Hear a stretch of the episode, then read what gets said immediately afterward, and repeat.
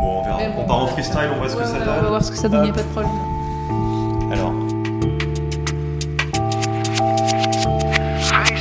Bienvenue sur le podcast Yaniro, podcast dans lequel toutes les deux semaines je rencontre un entrepreneur pour discuter avec lui des coulisses de son aventure entrepreneuriale.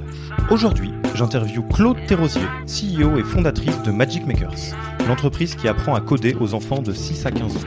Dans cet épisode, Claude nous parle de l'art subtil du lâcher-prise après 4 ans et 2 levées de fonds, comment rester libre dans son entreprise quand les règles du jeu et les responsabilités ne sont plus du tout les mêmes qu'au début. On parle aussi méditation et du nombre d'heures de sommeil d'Elon Musk. Bonne écoute bonjour euh, Claude. Je suis vraiment euh, très content donc euh, de t'accueillir dans le podcast Yaniro. Donc Claude Thérosier, tu es la fondatrice et CEO de Magic Makers. C'est ça, exactement. Je vais essayer de, de pitcher Magic Makers. Tu me dis si je le fais aussi bien que toi parce que tu dois le faire euh, assez régulièrement. Donc ça a été fondé en 2013 ou 2014 2014. 2014 et euh, Magic Makers donc c'est ce sont des ateliers pour apprendre aux enfants euh, donc de 6 à 15 ans à coder. Exactement. Voilà, et c'est avec tes propres enfants que tu as vu qu'il y avait besoin d'apprendre à coder, que c'était pas si facile. C'est effectivement, c'est comme ça que j'ai eu l'idée. En fait, j'ai la boîte à 4 ans, l'idée à 6 ans, parce que j'ai eu l'idée en 2012, et c'est très précisément marqué. Mon fils aîné avait 8 ans. Euh, Moi, j'ai fait une école d'ingénieur, j'ai fait Télécom euh, Paris Tech. Il y avait les 15 ans de la promo. Et je me souviens, enfin, il y avait un, film qui avait été tourné par des copains. Ils étaient allés voir euh, plein de ponts des nouvelles techno d'Internet sur ce qui s'était passé depuis 15 ans, ce qui allait se passer depuis 15 ans.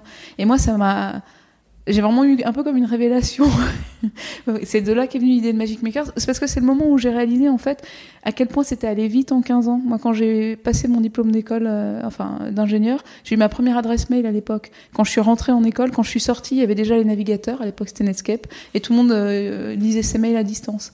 Et ça, c'était il y a 15 ans aujourd'hui, mais ça semble une évidence. Enfin, j'ai juste réalisé à quel point c'était allé vite et à quel point la transformation que de l'informatique euh, sur la société, je la comprenais parce que j'avais la chance, hein, si c'est de la chance, d'avoir appris à programmer en école d'ingé. Et euh, vraiment, je me suis dit euh, que c'était, enfin, c'était pas normal qu'il faille euh, faire des études supérieures pour comprendre ça. À l'époque, mon fils avait 8 ans, je me suis dit, mais en fait, il, se trouve qu'il y avait quelqu'un dans les interviews qui disait, si j'ai un conseil à vous donner, c'est d'apprendre à programmer vos enfants.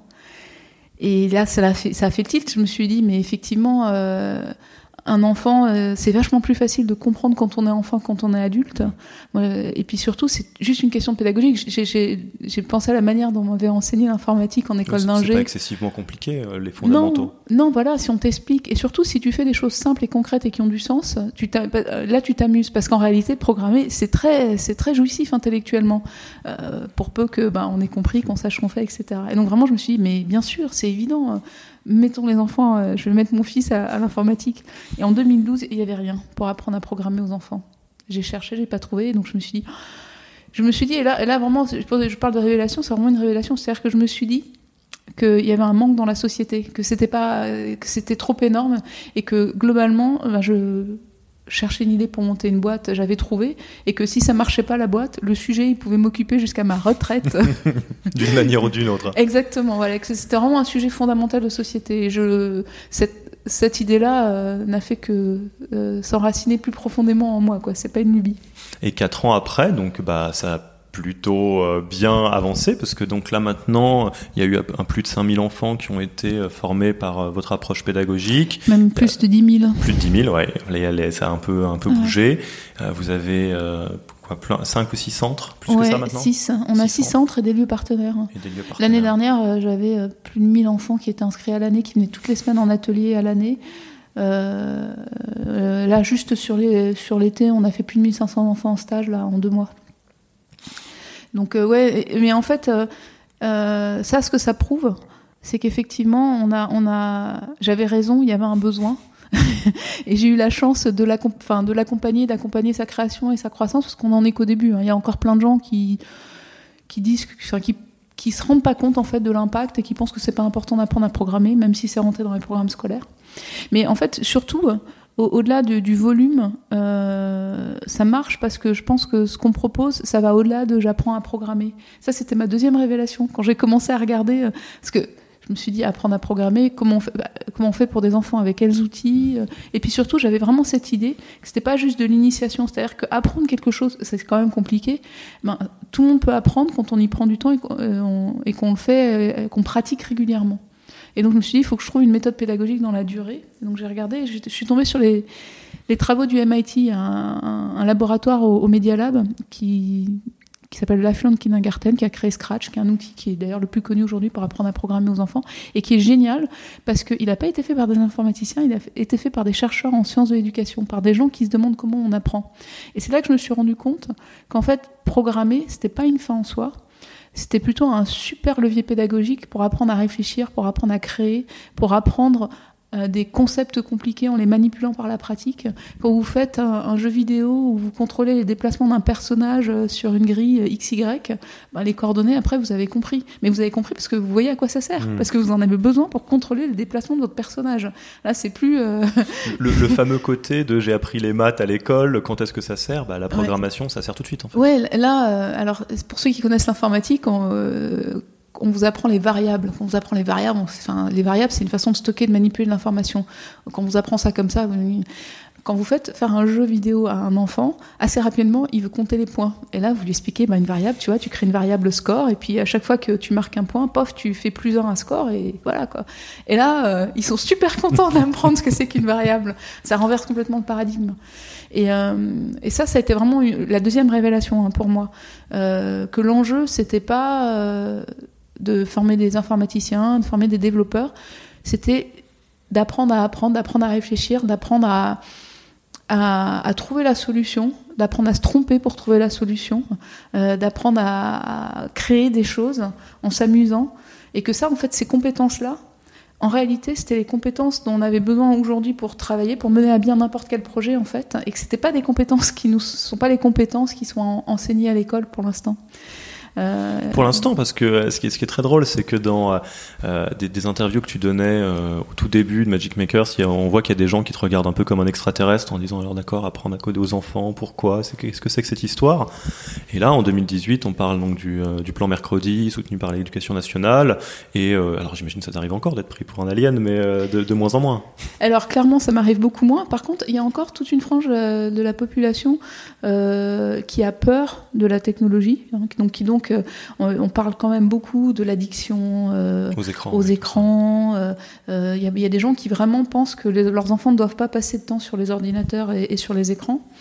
Et donc moi, ces gens-là, je- régulièrement, je, je- je- je me prends d'expliquer à nouveau que le numérique va pas disparaître.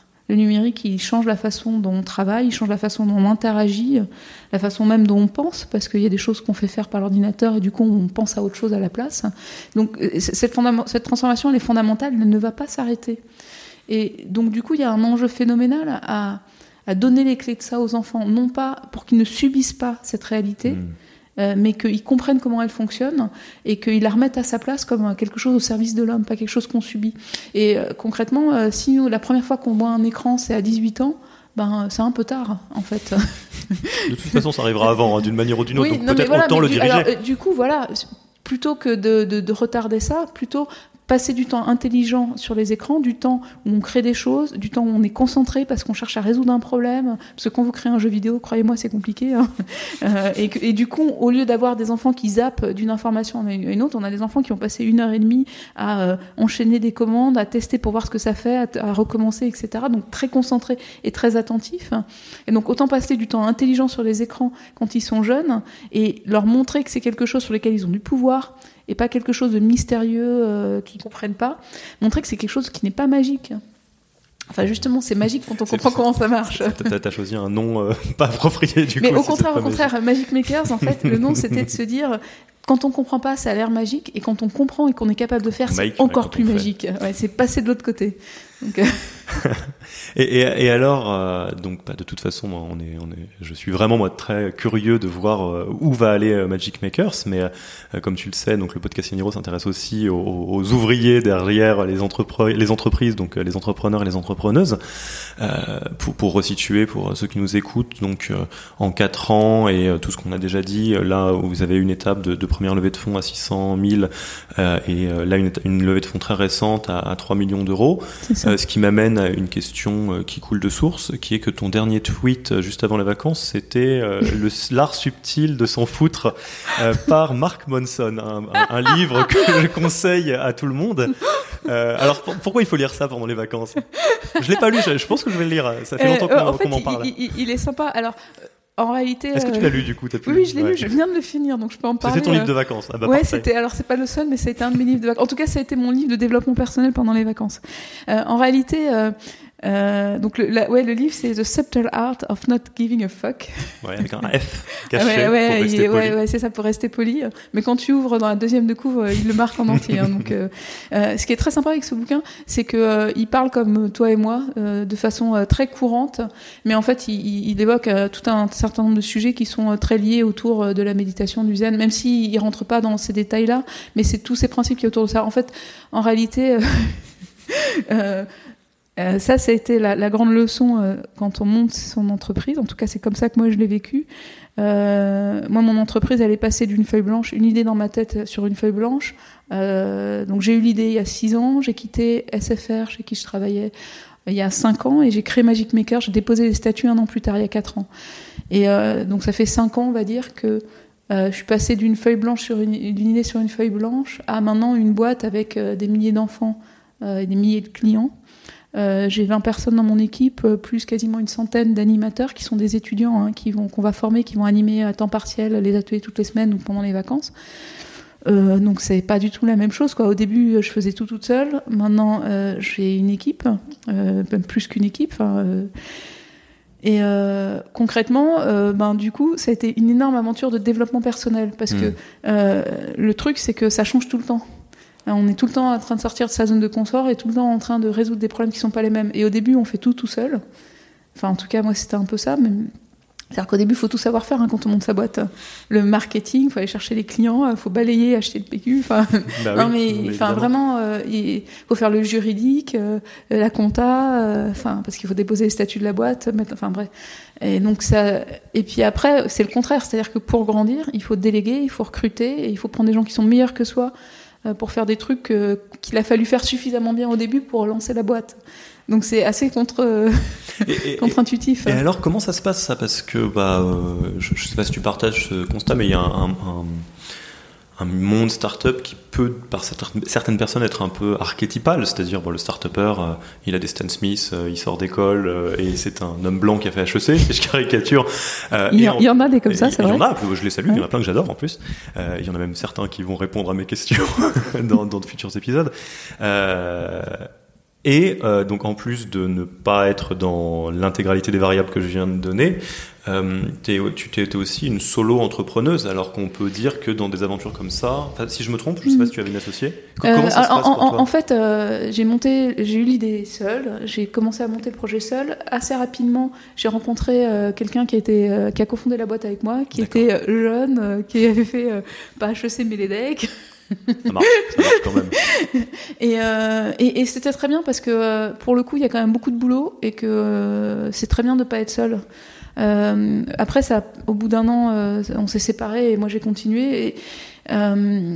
C'est aussi très compliqué de travailler, à enfin de construire ensemble. Il y a un archétype, il y a un archétype autour de ça qui est très américain. Euh, c'est très américain, hein, le, le, mythe de la boîte avec plusieurs cofondateurs. Et c'est vrai que quand ça marche, ça marche du feu de Dieu, parce que quand tu as 3-4 personnes complémentaires qui bossent comme des âmes damnées euh, pendant un an, deux ans, trois ans, euh, ça, fait, euh, ça donne juste de, des super résultats. Euh, moi, je suis parvenue à la conclusion que en France, c'était plus compliqué. Et pour moi, c'était plus compliqué parce que c'est pas comme ça qu'on a été élevé et que ça, ça, demande d'apprendre à fonctionner différemment. Moi, j'étais très bonne en classe. Enfin, j'ai fait euh, à l'époque Maths euh, ça a changé de nom depuis. je connais. Enfin bref, j'ai fait prépa école école d'ingé, donc j'ai été très bonne en classe. Hein. Et concrètement, moi, ce qu'on m'a appris à l'école, c'est d'être la meilleure toute seule. Hmm. C'est-à-dire qu'il fallait trouver la réponse tout seul, sinon ça valait pas. Euh, il fallait avoir la, meilleure, la réponse euh, meilleure que son voisin et plus vite. Et euh, ben, c'est pas du tout ça qu'il faut faire quand tu montes ta boîte à plusieurs. il faut pas du tout chercher à être meilleur que ton voisin, il faut chercher à être meilleur ensemble euh, et apprendre à être complémentaire, à travailler ensemble. Et moi concrètement, je... ça, ça a été un des trucs que j'ai appris sur moi dans cette aventure et notamment avec ce. Pro... Ça a été un, un échec euh, ce- de devoir me séparer de mon cofondateur. Alors ça l'a pas été parce que j'ai appris, parce que la boîte a, a survécu. Euh, Il y a pas mal de boîtes qui se crachent à cause de ça. Oui. hein. Ah. Donc au final, ça n'a pas été un échec pour Magic Makers, mais ça a quand même été très douloureux, hein, et pour moi et pour lui. Euh, et la chose que moi j'ai appris, c'est ça, c'est qu'en fait, euh, ben, pour moi, c'était pas évident de travailler en, équipe rapprochée, et je travaille sur moi tous les jours en fait pour arriver à, travailler différemment en équipe, parce que pour le coup, si on travaille pas en équipe, on réussit pas. Ça, c'est une, certitude. Tu, l'avais de, depuis le début, cette certitude, ou au début, tu avais peut-être pendant un moment une croyance de euh, voilà, je suis une très bonne élève et je peux aller loin toute seule? Et c'est peut-être plus facile. Non, mais c'est pas facile tout seul non plus. hein, Non, parce que- ah, c'est ouais, différent. C'est- c'est- C'est-à-dire que euh, la, la- la vérité, c'est que, enfin, euh, tout seul, euh, on est aussi vachement seul face à ses doutes. Enfin, c'est dur, c'est juste dur, quoi. Quand ça va pas. Et puis, juste, il y a plein de boulot. Donc, Et tu te regardes à gauche, à droite. non, bon, bah on, ré- réfléchit quand même mieux à plusieurs. Enfin, enfin, en réalité, non. J'exagère quand je dis que je sais pas travailler de- en, en équipe. C'est pas vrai, j'exagère. Mais ce que je veux dire, c'est que cette espèce de fonctionnement en co-founder, euh, c'est quelque chose. C'est quand même un, travail, un vrai travail en, équipe, euh, en peer-to-peer. hein, en fait, il faut être d'égal à égal, euh, même s'il y en a un qui, qui va peut-être être plus leader que les autres. Quand même, il y a une c'est quand même fondamentalement quelque chose qu'on nous apprend pas à faire et ça s'apprend. Enfin, c'est des comp- Mhm. ça, ça- ça demande des soft skills euh, qui, se- qui s'acquièrent et quand on les a pas acquises, ben pareil, quand on les acquiert à 40 ans, ben c'est plus dur. hein. Et est-ce que tu penses qu'il y a des, euh, tout simplement aussi peut-être des, des profils, des gens qui, qui vont être euh, à l'aise, je dirais, plus ça sera pas facile, hein, mais qui seront à l'aise dans euh, monter quelque chose tout seul et après s'entourer d'une équipe, ce Non, que mais tu fais? bien, bien, bien sûr, bien sûr qu'il y a des gens qui vont être plus à l'aise, mais euh, vraiment, euh, euh, typiquement là, on parlait de développement personnel, on parlait de Mark Manson tout à l'heure. Un des trucs euh, sur lesquels que j'ai appris et sur lesquels je travaille, par exemple, c'est tout simplement à dire à quelqu'un quand je suis pas contente de la façon dont il a fait son boulot. Et à lui dire en utilisant de la communication non violente pour que ça soit pas quelque chose de douloureux ou que ce soit pas mal perçu, mais que ce soit vu comme au contraire ce que c'est, c'est-à-dire quelque chose de bienveillant et constructif. Et, Et, alors, euh, comment et- tu tu t'appropries ça? Comment tu arrives Ben, à- par la pratique, euh, par la, enfin, euh, c'est- là où je dis, euh, bien sûr, il y a des gens à qui ça va venir plus naturellement, mais en fait, c'est des, choses qui s'apprennent aussi, euh, et c'est pas des, enfin, ce que je voulais juste dire, c'est que c'est des choses qu'on nous a pas appris à l'école, et c'est dommage, parce que encore une fois, c'est plus facile d'apprendre quand on est jeune que d'apprendre plus tard. Bon, en ce moment, tu es sur apprendre le code, donc. euh, Moi, je suis sur apprendre tout court, en ouais, fait. mais apprendre. Oui, c'est vrai, apprendre à apprendre. Non, mais Ouais. tu, tu as, tu as raison. Ouais. en réalité, euh, comme c'est le propos de Magic Makers, euh, c'est le propos, c'est mon propos, et c'est le propos de tout le monde dans la boîte quelque part. Sinon, euh, ça n'a pas de sens. Et, et donc là, on est au début euh, de, Magic Makers. Tu, euh, vous avez, tu as lancé, cofondé, puis refait rebondir la boîte bah, suite à, à cette étape-là. Comment ça se passe après Parce que euh, tu l'as dit toi-même, on peut, à un moment donné, il y a la limite de son propre corps sur ce qu'on peut construire avec ses petits bras et, son cerveau. Et, donc, tu t'entoures. Est-ce que tu te souviens un peu de cette période-là? Comment ça s'est passé? Comment t'es passé de euh, bah, nouvellement une à euh, euh, engager une équipe, passer à, à plus, etc. En fait, ça s'est fait assez naturellement parce que j'ai toujours eu l'ambition de grandir. C'est-à-dire que à Magic Makers, apprendre à coder aux enfants, apprendre à apprendre, je me suis toujours dit que je voulais toucher le, plus de gens possible.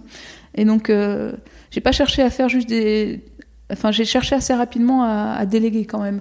C'est-à-dire que la première année, quand j'ai monté Magic Makers, avant de déposer les statuts, j'ai fait la méthode pédagogique, j'ai animé les ateliers, j'ai monté le projet. Et dès que j'ai lancé vraiment la, la structure et que j'ai ouvert mon premier centre, j'ai commencé tout de suite par recruter euh, anim- une animatrice à temps plein, euh, puis deux, puis trois, etc. À recruter des gens. Et j'ai tout de suite arrêté moi d'animer. Parce que je me suis dit, si, si je veux grandir, ça peut pas être toujours moi. Il faut absolument que je sois capable de former des gens pour qu'ils le fassent. Euh, sinon, on va pas grandir. Et donc, je me suis quand même mis tout de suite en fait dans cette posture-là. Et en fait, c'est cette posture-là que j'ai répliquée sur au- progressivement. Plus la boîte grandissait, j'ai répliqué ça sur toutes les fonctions de l'entreprise. Hmm. C'est-à-dire que donc au début j'ai recruté des animateurs que j'ai formés et puis progressivement je les ai fait monter euh, sur la conception pédagogique et ce- que ce soit eux qui recrutent et forment d'autres animateurs. Euh, au début je gérais le centre et je gérais les inscriptions des parents. Assez rapidement je me suis rendu compte que ben, si on voulait avoir un deuxième centre j'allais pas pouvoir le faire euh, pour tout le monde donc euh, j'ai fait monter une personne de l'équipe sur ce sujet-là Euh, et progressivement toutes les fonctions de l'entreprise j'ai appliqué cette démarche-là en réalité. Et, alors, bon, c'est d'une logique redoutable, et puis ça, ça colle très bien à l'ambition de Magic Makers, euh, qui est un projet en plus très très important, je pense, pour l'éducation. très sincèrement, je pense ça au moment quand même où, où tu es devant le fait accompli, de dire bon bah voilà, jusqu'à présent j'ai tout fait, je maîtrise la chaîne de bout en bout euh, et maintenant je recrute mes animatrices. Euh, est-ce qu'il y a un sentiment un petit peu de lâcher le bébé ou de dire je fais moins de terrain? Est-ce que alors tu vois, on revient euh, au fameux livre de Mark Manson. Ah, comment est-ce que subtilement C'est l'art subtil de s'en foutre complètement. En fait, ce dont il parle, c'est l'art subtil de lâcher prise. Oui, mais ça va totalement avec lâcher prise. C'est exactement ça. Je te confirme que non, c'est pas facile. et, et en plus, c'est pas facile parce que euh, au début, tu sais, c'est ton bébé, tu fais tout, euh, tu, fais tout pour que ce soit le mieux possible, et après, tu dois le laisser faire à quelqu'un d'autre qui fait pas comme toi. Jamais. Et, puis, Jamais et puis, si c'est sur ton dos, si t'es sur le dos de la personne à vouloir qu'elle fasse exactement comme toi, euh, bah, bizarrement, ça marche pas. et puis la personne en plus, euh, potentiellement, ça l'éclate pas non plus. Euh, en plus, tu la brides, euh, elle a pas l'idée. Enfin, l'enfer, quoi. Donc, c'est vraiment pas évident. Enfin, en tout cas, moi, ça a été un vrai travail sur moi d'apprendre à lâcher prise et d'apprendre à laisser les autres se vautrer et pas faire, enfin, ou, ou pas d'ailleurs, en tout cas, pas faire comme moi j'aurais pensé et puis d'intervenir quand effectivement là ça vraiment le vautrage était trop important qu'il fallait rectifier enfin mhm. d'apprendre à faire ça en fait à passer la main ça, me rappelle un, dans, un de mes anciens jobs où j'étais euh, je travaillais avec beaucoup de, consultants ce qui était assez drôle c'est que euh, j'avais une estime très très forte pour euh, tous les toutes les personnes qui travaillaient dans la boîte parce qu'ils avaient tous ils étaient tous exceptionnels je trouve. Mais par contre il n'y en avait pas un qui faisait pareil c'était dans le process, c'était pas pareil et c'était euh, très très particulier parce que des fois, tu es obligé de te dire bon, je sais qu'il va arriver au point Z. Par contre, il va pas passer par K ou par N comme je le ferais. Et si je commence à lui mettre des barrières de partout, euh, euh, là, ça va mal se passer. Et tu vois, moi, à contrario, je me suis rendu compte a posteriori que parfois, comme quand moi j'arrivais à faire un, truc, ben, ça me semblait évident que tout le monde allait y arriver. Et parfois, je me rendais pas compte que je demandais à des trucs à des gens qui n'étaient pas euh, là où ils, ne savaient pas encore le faire, ils n'avaient pas encore les compétences, ou c'était pas là où ils allaient être meilleurs.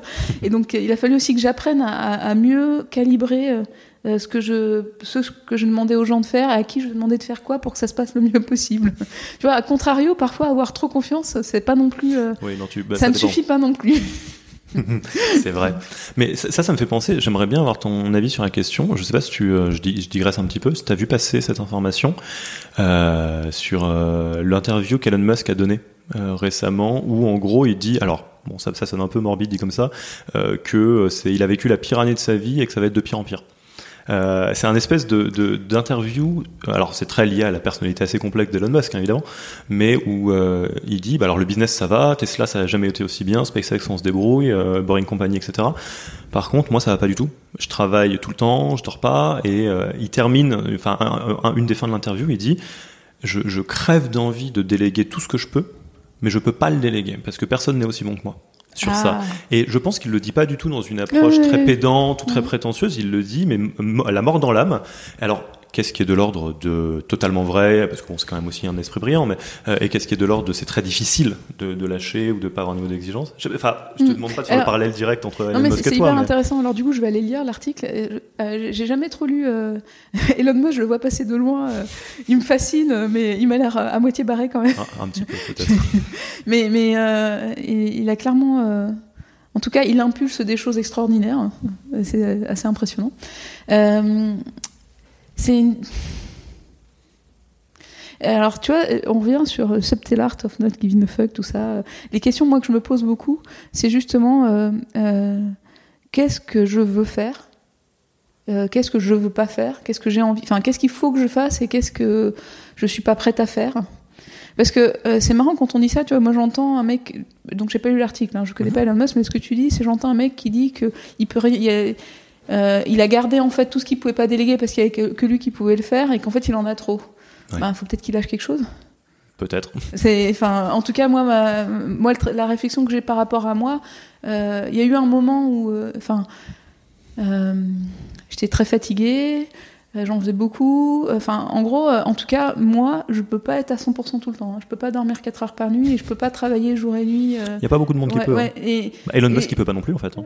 la, preuve, il reconnaît qu'il. voilà, alors probablement sa limite, elle est, elle est plus haute que pour d'autres, mais on a. Enfin, en tout cas, moi, je suis clairement arrivée à un moment à vraiment me rendre compte que Euh, en tout cas, si je devais fournir cet effort-là en permanence, euh, j'avais même plus envie en fait.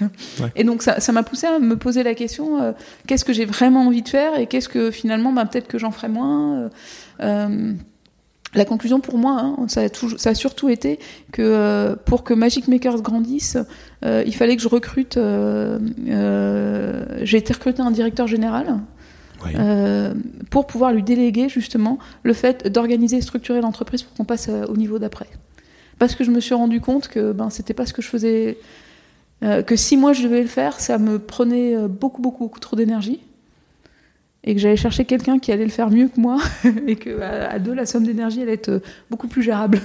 Ouais, donc quelque part le, euh, le, le, le- le modèle un peu que, que les investisseurs recherchent de euh, d'un espèce de au moins duo de, de deux personnes différentes, euh, à défaut de co-founder, tu l'as recréé en prenant un, directeur général.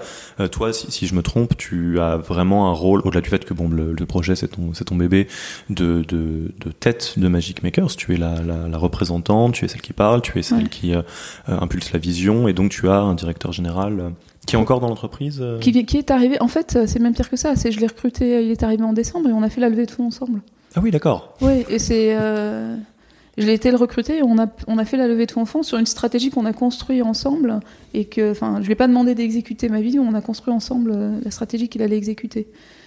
Et effectivement, oui, euh, c'est exactement. Enfin, et j'ai été reconstruire euh, ce, ce binôme qui aurait pu être un trinôme, enfin, et- etc. Euh, mais je l'ai fait euh, de façon à- avec euh, l'apprentissage passé, euh, d'aller chercher la complémentarité, et d'aller vraiment chercher euh, d'être très clair sur ce que j'attendais de la personne et, euh, et- et de valider avec elle que- qu'elle voulait, qu'elle était d'accord et qu'elle avait les compétences pour le faire. Et alors attends, comment ça se passe très concrètement pour euh, pour faire ça? C'est est-ce que c'est quelqu'un que tu avais déjà un petit peu dans le radar, que tu non, séduisais j'ai fait un depuis vrai deux ans? process de recrutement. T'as fait process de recrutement, Ouais, ouais, entretien, etc. Ouais, justement parce que euh, euh, pour pas être euh, tenté de prendre la personne qui est là, l'opportunité, mais vraiment de, de, de m'astreindre à me poser la question est-ce que pour c'est quoi la mission que je qu'est-ce que je lui propose et est-ce qu'il a bien les- les- l'envie et les compétences pour le faire? Bon, on le salue s'il nous écoute. Hein. Hein Euh, Oui, bah, il le sait tout ça, donc euh, j'ai eu cette On- conversation avec lui aussi. On, on le salue euh, tout de même. Euh, donc ok, donc là on est sur le moment de l'histoire où tu euh, tu commences à recruter, tu à trouver un peu ton rythme de croisière pour à la fois euh, motiver, impulser tout ça Mhm. en bas. Euh, la levée de fonds, la première donc de 600 000, ça intervient à quel moment, pour quelle raison, comment est-ce que ça se Euh, ben, c'est très simple. Sur fonds propres, j'ai ouvert un premier centre. J'en ai ouvert un deuxième. Et là, ma trésorerie, elle a fait. Et là, je me suis rendu compte que ben, ouvrir un centre, mais c'est normal hein, parce que tu dois euh, avancer de l'argent parce que il faut prendre un bail et Oui. euh, faut recruter des gens. Pour, ouais, fort, voilà, pour faut, faut recruter des gens et puis euh, l'argent met du temps à rentrer. Il rentre, mais il met du temps, donc ça demande. Et donc, euh, du coup, je me suis rendu compte que pour grandir, il fallait, euh, euh, il allait falloir refinancer. Donc, la première levée de fonds, 600 000 euros, elle nous a permis d'ouvrir les quatre centres. Et de, enfin, donc de déjà faire un premier changement d'échelle. Et là, se rendre compte que ben, pour grandir plus, il fallait encore, il fallait investir plus et différemment. Donc ça a permis aussi pas mal de, repenser le, le modèle. Je, moi, j'ai vraiment une réflexion qui est, je veux toucher le plus grand nombre. Et donc comment comment je rends mon modèle scalable alors que c'est un modèle qui est potentiellement compliqué à scaler puisqu'on parle de former des gens euh, qui animent des ateliers en présentiel. Et, c'est un ce moment où tu te dis bon bah voilà on, va on veut scaler, on veut euh, passer à une plus grande échelle, ce qui implique une levée de fonds. Tu l'avais en tête quasiment depuis le début en sachant que ça allait finir par arriver ou bien c'est en, cours d'apprentissage euh, en essai erreur t'as dit ok bon bah j'ai vu le business model avec deux centres et là si je veux suivre la J'ai toujours douté qu'à partir du moment où j'avais un modèle avec des centres et des euh, personnes, euh, ça allait quand même euh, nécessiter euh, un, un peu d'investissement. Après, si c'était à refaire, je pense que je, je privilégierais peut-être des modèles quand même plus lean. Euh, des modèles euh, où on est plus indépendant parce que quand tu de fais la dette fonds- des ouais, choses comme ouais. ça enfin, Le- le- quand tu fais des levées de fonds, tu es aussi moins indépendant de fait. bah, c'est plus 100% ton entreprise Exactement, ouais. Ça, c'est si ça te, si ça te va, moi j'aimerais bien euh, prendre un petit moment là-dessus. Alors c'est un peu particulier parce que tu es en, en, en, poste deuxième euh, levée de fonds, mais je, enfin, j'anticipe très bien la, la, la vision qu'il y a derrière mm. et, et l'outil qu'est la levée de fonds pour mm. l'expansion. Mais alors, dans tous les entrepreneurs que je rencontre, la question de levée de fonds, est très très importante déjà bon parce que c'est dans la starification euh, startup euh, c'est important et aussi parce que ce que tu dis qui est très précis de euh, bah voilà je, je, je lève des fonds ça fait partie de l'histoire que je vais écrire mais j'abandonne aussi une partie, enfin, mhm. j'abandonne, je confie une partie de mon entreprise. En tout cas, c'est un peu comme euh, les histoires de cofondateurs. C'est quand tu fais rentrer un investisseur, tu fais pas rentrer que de l'argent. Et d'ailleurs, il faut le voir comme ça en fait. Il faut aller chercher un investisseur euh, qui va écrire l'histoire de la croissance avec toi. Sinon, ça peut mal se passer. Et alors pourquoi à refaire Tu dis, euh, tu aurais peut-être euh, envisagé quelque chose d'un peu différent, un peu ah, non dilutif, tout ça? Ah, c'est tout simplement parce que ça aussi, c'est une, une, des leçons de, de grandir et de, de, de, monter sa boîte. Hein.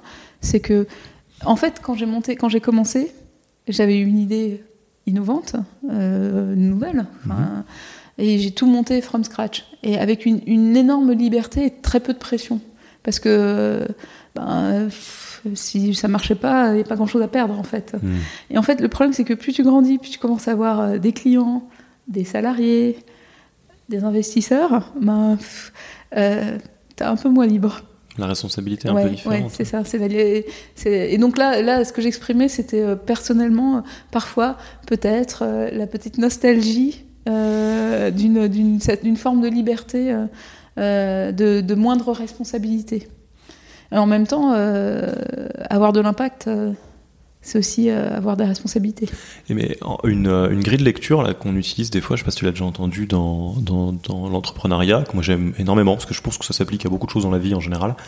C'est soit tu choisis le, chemin de gauche dans lequel tu seras libre et heureux, soit tu choisis le chemin de droite dans lequel tu seras un conquérant légendaire à la tête d'un empire. Donc là c'est très guerrier dit comme ça, mais avec l'idée que euh, c'est deux chemins qui se rencontrent pas. Euh, tu prends, euh, euh, alors là dit comme ça, ça fait un peu euh, extrémiste, mais c'est pas ce que je veux dire, mais c'est euh, est-ce que toi, tu t'es déjà ressenti, tu as déjà ressenti quelque part cette double voix de dire, ok, je, je, euh, c'est très important, c'est ma vision et mon ambition de euh, d'apprendre à coder aux enfants et donc de faire ça à grande échelle et pas juste à mes deux enfants, mais aussi ah c'était bien quand j'étais libre et t'arrives à, à gérer un peu les deux voix dans la tête des fois? Ben, je je m'y je m'y attelle tous les jours. à gérer ses devoirs. Euh, en fait, dans. dans la, vérité, c'est que j'ai pas de regrets parce que vraiment, euh, chaque fois que je me repose la question, euh, je pense que c'est important d'avoir. Enfin, je, veux avoir de l'impact. C'est-à-dire que. et donc, il n'y a pas 36 moyens pour ça pour moi, l'interrogation, finalement, c'est plus, plus que euh, de, d'abandonner les responsabilités euh, et puis de revenir à être un truc complètement libre. C'est plutôt, en fait, et on revient à l'art ah, subtil. Mais c'était une, une, intro super que j'ai faite. Je sens bien. l'art subtil de, de, de s'en foutre. Ouais, voilà, de, de s'en foutre comme C'est, euh, en fait, c'est un peu une question de perception. C'est arriver à, à s'enlever la pression à soi-même, en fait arriver à se remettre dans une posture où on peut à nouveau essayer des choses, prendre des risques. Hmm. Euh, en se disant que c'est, enfin, qu'on gérera euh, si ça se passe pas exactement euh, comme on avait prévu. Ouais. Parce que, parce que en fait, si on, il faut prendre des risques. Il faut, il, il, faut se libérer de l'espace de créativité. Si, en tout cas, moi, j'en ai besoin. Moi, j'ai besoin d'arriver à me libérer de l'espace de créativité pour prendre du plaisir à ce que je fais et tout simplement pour être innovante, pour avancer. Euh, pour trouver des solutions euh, euh, nouvelles aux problèmes nouveaux auxquels je suis confronté tous les jours. mais, ça, c'est alors bon, bah, le, le, le, tout le grand grand principe de des, questions que les, entrepreneurs et entrepreneuses ont dans la tête, c'est que bon bah la, réponse et la solution, elle appartient à, elles et eux. Hein, c'est l'expérience, ça se partage pas si bien que ça malheureusement. Mais cela dit, j'aime bien ton, ton approche qui est un peu de dire et je, je rebondis sur des choses que j'ai lues ou que j'ai vues de ce que tu as dit oui, le, le, le, la, période du début, elle n'existe plus. C'est un état de fait. Tu es un salarié, tu as des, des, des, des, des gens à nourrir, euh, c'est un peu comme ça. Tu as tes, Ouais. tes, mamans de plus grand nombre de personnes euh, indirectement, et tu as des investisseurs qui fatalement regardent quelque chose. Et euh, on peut se dire, bon bah voilà, maintenant je suis passé d'un monde où j'étais libre euh, de faire ce que je veux à un monde extrêmement sclérosé, effrayant. Enfin, ça peut, on peut être, pas forcément toi, mais il y a Mm. des, gens qui peuvent le vivre comme ça. moi aussi, il y a des moments où je suis prise par ce genre de peur. Et, et- et ce que j'avais entendu, c'est que tu disais, c'est, mais c'est en fait un autre set de règles. Mm. Et, et c'est pas totalement vrai d'ailleurs au début que tout, tu es libre totalement parce Exactement, que si ça, en fait. si ça crache, euh, En, fait, c'est juste que quand j'ai monté ma boîte, je me suis euh, convaincue moi-même que j'étais libre. Et c'est comment je me convainc maintenant, enfin comment je retrouve cet espace de liberté maintenant. Et en fait, c'est vraiment quelque chose dans la posture et dans la façon de voir les choses. On en revient, euh, c'est ce qu'explique Mark Manson de façon plus ou moins. euh, et, et alors tu l'as bien travaillé ce muscle-là, d'arriver à recréer ton, ton espace de jeu de liberté dans un des règles du jeu qui sont Euh, différentes? Ben, écoute, j'y travaille en permanence. Enfin, j'y travaille en permanence, quelque part. Euh, Après, comme euh, le- la difficulté, c'est que euh, quand ta boîte elle grandit vite, comme c'est le cas de la mienne, en fait, ton, ton, ton jeu de contraintes il change en permanence. Enfin, il change vite. Donc, tu es souvent confronté à la problématique de, euh, de retrouver ton espace de liberté dans, ton, dans un nouveau jeu de contraintes. Hmm. Mais euh, c'est aussi ça qui est fun. Et alors, la, suite de l'histoire, parce que là, moi, je prends, euh, je te propose un, jeu de loi de, l'histoire de Magic Makers basé sur les, les cases que je connais, enfin que je peux connaître. Euh, c'était quoi la suite Donc, juste après la première levée de fonds, quand on est sur une forme de structure un peu différente, euh, c'était quoi les grands événements marquants? Je pense beaucoup aux entrepreneurs et entrepreneuses qui nous écoutent, ben, qui peuvent peut-être se reconnaître dans ce que tu racontes ben, ben, Pour moi, ça a été en fait, du coup, en l'espace de 6 mois, 1 an, on a fait x2,5 en tout, en nombre de clients, en nombre de centres en- et en membres dans l'équipe. Et, euh, et ça a été un enfer. mais, C'est tout ce que je voulais en fait, quelle horreur. non, mais et, et en fait, ça a été dur, quoi. mais, mais du coup, euh, ça a été euh, hyper formateur et du coup, ça a aussi mené à se poser la question ok, qu'est-ce qui marche, qu'est-ce qui marche pas? Qu'est-ce que je dois changer dans la façon dont je gère les choses pour que ça se passe mieux Ça a aussi mené à, bah, en fait, euh, le recrutement du directeur général et une levée de fonds plus conséquente pour avoir plus de moyens pour aller plus plus loin. Mais en s'étant donné les, les épaules pour porter euh, cette croissance-là. Et, et alors donc du coup ce moment, c'était quand le moment où tout explose et où c'est super et euh, effrayant à la fois? C'était il y a combien de temps? C'était il y a, ben, il y a deux ans, en fait. Deux ans, ouais. Ouais, la rentrée, la, la ren- c'était ça, c'était la, la 2016. rentrée 2016. Ben, en fait, on a levé les fonds en avril, au printemps 2016.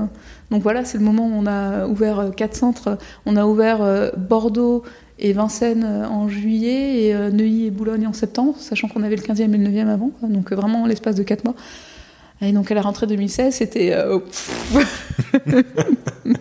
Parce que c'était pas comme si on était hyper structuré. Enfin, forcément, quoi. hein.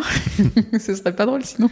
Et, et qu'est-ce que là, euh, en, en, en, y- en repensant à cette période-là, qu'est-ce que tu as appris pendant cette période-là? Qu'est-ce qui était vraiment le- la, la transformation qui a eu lieu entre 2016 je- peut-être 2017 ou J'allais dire quand est-ce que ça s'est arrêté cette période? Ça s'est jamais vraiment arrêté, j'imagine, mais Ouais, Ça a changé. euh, c'est compliqué parce que euh, c'est difficile. Tu l'as dit tout à l'heure, en fait, l'expérience, ça, ça se transmet pas. Et donc, en fait, j'ai envie de te dire, ce que j'ai appris, c'est que j'ai changé. non, mais non, mais je, je vois très bien ce que tu veux dire. il y, a- il y a plein de choses que je juste de problèmes que je gère plus pareil. Et donc, c'est compliqué de te dire. euh, C'est ça le switch. Quoi. Ouais, ouais, c'est ça le switch. C'est que au- au-delà, c'est c'est pas que j'ai compris des choses, c'est que je fais des choses différemment et que je parle aux gens différemment et que je recrute pas les mêmes personnes. Et enfin, une- enfin, je pense en tout cas sincèrement. T'arrives à, à, à, détourer un peu les contours de, ce qui a changé à cette période-là ou c'est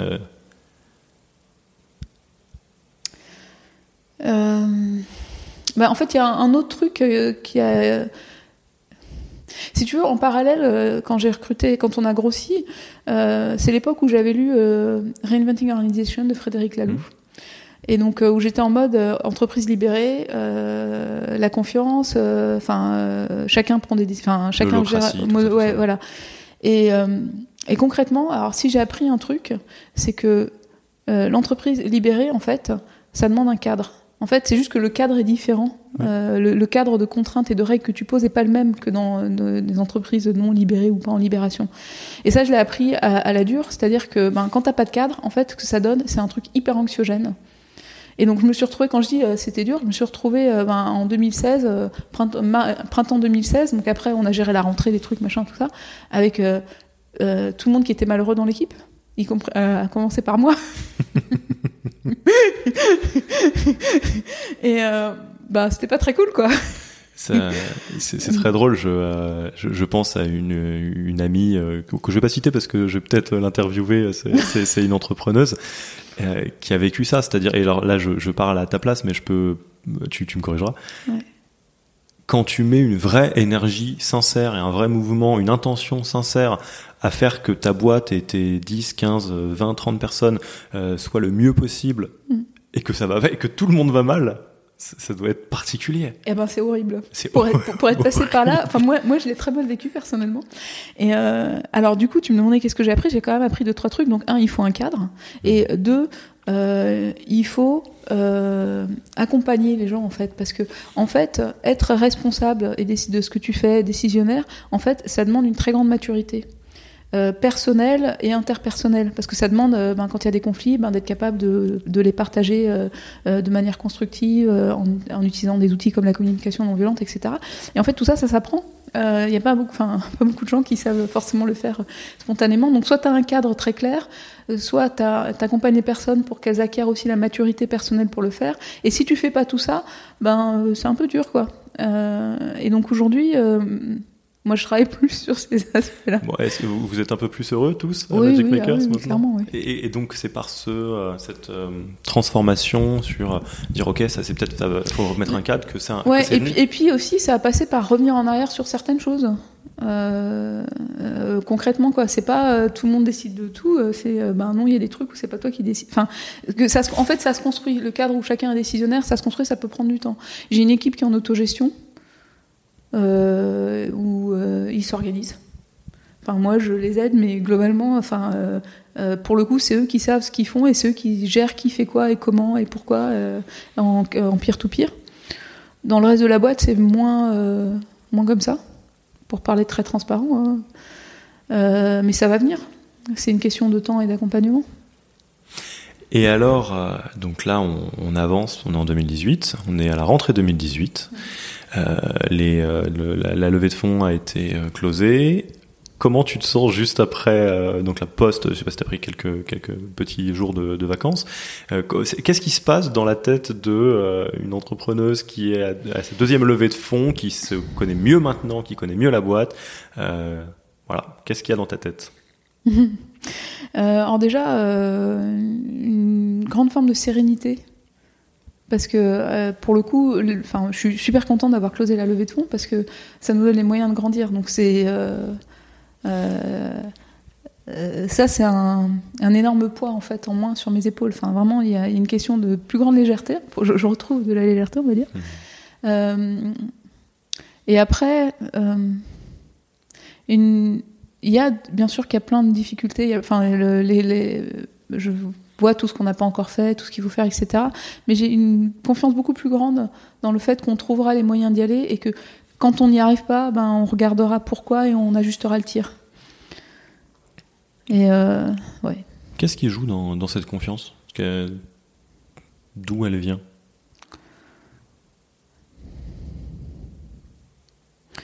Euh, ce sur quoi personnellement je travaille énormément, c'est accepter que des fois ça va pas, que des fois ça marche pas comme on veut, et que chaque fois que ça marche pas, ben, il faut le regarder en face, et que c'est comme ça qu'on trouve la solution et qu'on dépasse.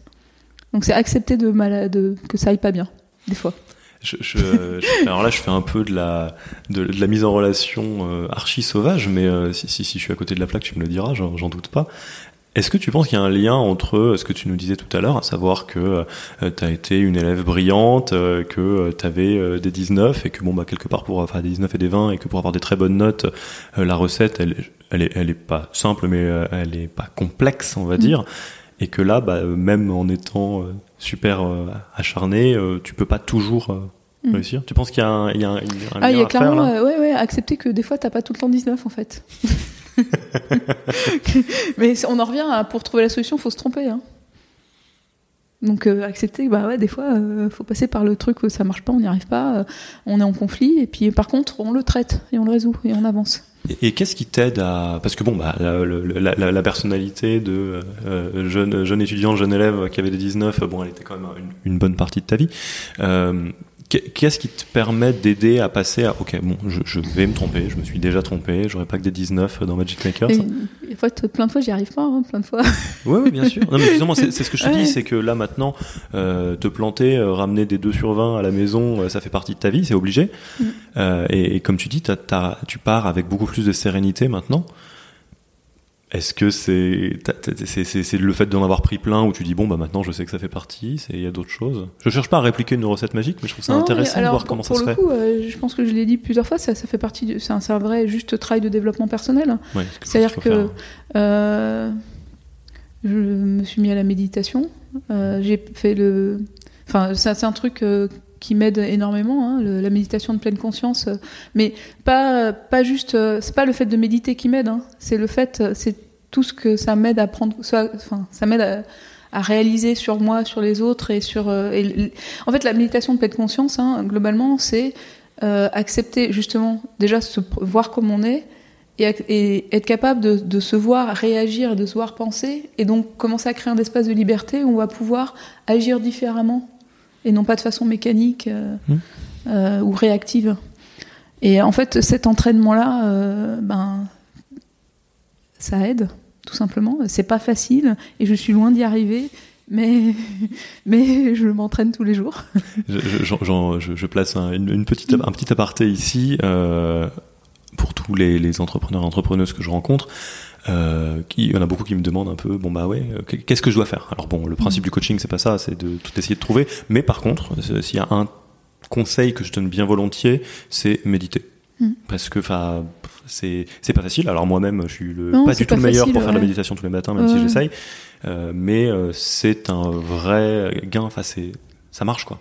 Ouais, ça, ça, ça marche euh, dans, dans, la durée.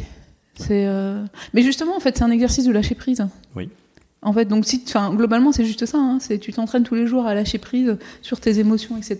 Donc, ce qui fait que, ben, concrètement, la prochaine fois que tu te prends un 2 sur 20, ben, tu, tu, tu vois, tu essayes de mettre en pratique euh, ton, ton entraînement au lâcher prise. Euh, après, euh, je fais aussi d'autres. Enfin, je, je, suis dans une association de dirigeants qui s'appelle EVH, mmh. avec quatre séminaires par an de co-développement, et ça, ça m'aide énormément. Voilà. et, mais encore, mais ça, ça fait deux, deux ans et demi. Enfin, en, en, gros, il n'y a pas de secret, hein, ça prend du temps. T'es, quelqu'un qui est impatiente de nature ou pas? Oui. Ah bien sûr. bah oui, moi je veux que ça, je veux, euh, moi j'ai une idée, je veux que ça marche tout de suite. Et donc ouais, tout, tout ça, c'est quelque chose qui t'aide toi à, à gérer l'impatience? Ouais, bien sûr. Puis après, euh, l'impatience a du bon aussi. Hein. C'est aussi parce que je suis impatiente et que j'ai envie que les choses arrivent que je fais plein de trucs. Donc euh, euh, voilà, c'est un mélange, un, un, peu d'équilibre entre tout ça. bon, on va arriver à, la fin euh, bientôt de, nos, discussions. Je t'en on en avait parlé euh, avant de, commencer à, lancer le podcast. Euh, ça m'intéresse de savoir s'il y a des choses dont on n'a pas parlé ou dont on a parlé, mais que toi tu as dans la tête en tant que, euh, fondatrice de Magic Makers, de, des choses dont tu aimerais qu'on parle. Grand silence. C'est pas grave, c'est pas grave. non, les, les, les, questions que je me pose, elles sont pas très formulées, donc euh, je suis pas sûre que ça. Même pas formulées, c'est Mm. intéressant. Euh, si il euh, y, a, y, a, un bout de truc qui te vient euh, où tu te dis tiens ouais ça, je sais pas pourquoi dans ma tête en ce moment ça tourne. Non, je, je réfléchis beaucoup sur, mais je vois pas du tout de solution en fait sur les modèles économiques. Ouais. Sur les modèles économiques. Euh, comment faire des modèles économiques qui soient vertueux, euh, qui soient vertueux pour la société. Et, mais, enfin, parce que moi je suis dans le secteur qui est celui de l'éducation. Hmm. Euh, et l'éducation en France, c'est gratuit et c'est très bien. C'est public. Et en même temps, moi j'ai. Enfin, et en même temps, comment on crée des contextes euh, innovants ou, euh, ou voire on peut inventer des modèles où on peut gagner sa vie sans sans s'enrichir sur les gens, mais comment on peut faire des choses qui sont euh, économiquement viables Hmm. et qui sont euh, justes pour tout le monde. Je sais pas si. euh, Ah si, bah, c'est très très clair. Je pense à euh, beaucoup d'entre. Alors c'est un, un monde un peu euh, connexe, mais beaucoup d'entrepreneurs sociaux Mm. qui sont dans cette question-là, de dire comment est-ce qu'on arrive à réconcilier euh, une, une mission de l'entreprise qui est euh, euh, très souvent philanthrope, très souvent Mm. orientée vers un but grand, comme c'est le cas de, de Magic Makers. Euh, voilà, on n'est pas en train de faire des chatbots ou d'optimiser du SEO. Enfin, je sais pas. Mm. J'ai- rien contre le chatbot et le SEO. hein, si vous nous écoutez et que vous faites ça. Et une réalité de ce que ça veut dire de lancer une entreprise qui a vocation de scaler, euh, à savoir que bah, il y a un business model qui est obligatoire. Et, euh, Exactement. je- je- je Et, qui est aussi vertueux parce que quand il y a un business model, euh, on, on doit se poser la question de est-ce que je fais viable, rentable, où est-ce que je mets mon énergie en fait Hmm. aussi. Donc bon, ça, une question d'efficacité en fait. Euh, donc voilà, c'est voilà, c'est des questions euh, que je me pose beaucoup et je n'ai pas trouvé la réponse. Euh, mais euh, je pense que c'est des questions qui émergent. Enfin, je, je suis assez convaincue en fait que c'est des questions euh, dans l'air du temps et que euh, y a des réponses euh, qui vont émerger dans les années qui viennent. bon, on fera un, un Magic Makers 2020 dans le podcast Yaniro et tu nous diras, tu diras non, mais en fait le, le business model ça allait, c'était pas très compliqué. Maintenant c'est Oui, c'est ça, voilà. autre chose. Bon, Claude, je te remercie beaucoup. Euh, C'était euh, très euh, très très intéressant là, de pouvoir échanger avec toi pendant pendant ce, ce moment. Petite question, les des personnes qui ont envie de, de te trouver, de, de te de te parler, de rebondir sur l'interview, on, on les envoie où? Ils- On les envoie nulle part? Laissez-moi, j'ai du travail. Non, je, je, je plaisante. Euh, Euh, en fait, très Le meilleur moyen de te euh, je commence à être assez sollicitée. Donc, je. pas, pas tout de suite? Non, euh, alors, en réalité, euh, j'essaie toujours de faire de la place pour rencontrer des gens. Souvent, le meilleur moyen pour me contacter, c'est par quelqu'un. D'accord. Ouais, quand même. Euh, par, une mise en, par une mise en relation. En même temps, je connais plein de gens, donc vous connaissez sûrement quelqu'un que je connais. Mais c'est ouais, encore le meilleur moyen. Parce que quand on me contacte from scratch, euh, euh, voilà. J'ai pas toujours le, enfin, j'ai pas toujours le temps. Non, mais bah c'est ouais. aussi la réalité. hein. Voilà. Pas de souci, on fera ça. Et euh, donc, euh, question de la fin que je te propose, assez classique, mais qui est vraiment à vocation de, de ceux qui nous écoutent. Qu'est-ce que tu dirais, pas forcément un conseil, hein, euh, à un, un ou, une, ou une entrepreneuse qui se lance maintenant? Alors, je te demande pas d'être la sagesse incarnée, mais c'est- Mhm. qu'est-ce qui te vient que tu as envie de dire à... Le plus important, c'est de savoir pourquoi. De se poser la question en permanence, euh, pourquoi Pourquoi faire Et d'être très clair sur ses motivations et, la mission qu'on veut donner à son entreprise. Et de se poser la question régulièrement, parce que ça peut changer dans le temps. Ça a changé le pourquoi de, de Magic Makers? Euh, non, le- le- la mission fondamentale n'a pas changé, mais euh, la façon dont je veux le faire, dont je peux le faire, ça, ça peut changer. Puis, ne serait-ce que se poser la question régulièrement, ça permet aussi de vérifier qu'on est toujours super motivé. En fait, en gros, globalement, mon conseil, c'est de faire quelque chose qui a du sens pour, euh, pour vous, quoi. Et c'est comme ça que ça marche. Ok, bon, je te remercie beaucoup. Au revoir. Au revoir.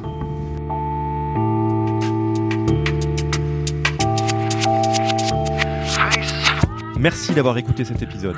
Si ça vous a plu, abonnez-vous à Yaniro Podcast sur votre application de podcast. Également, si vous écoutez sur iTunes ou sur Apple Podcast, laissez un avis 5 étoiles. En plus de me faire vraiment plaisir, ces avis 5 étoiles sont la meilleure manière de faire grandir le podcast. Merci beaucoup et au prochain épisode.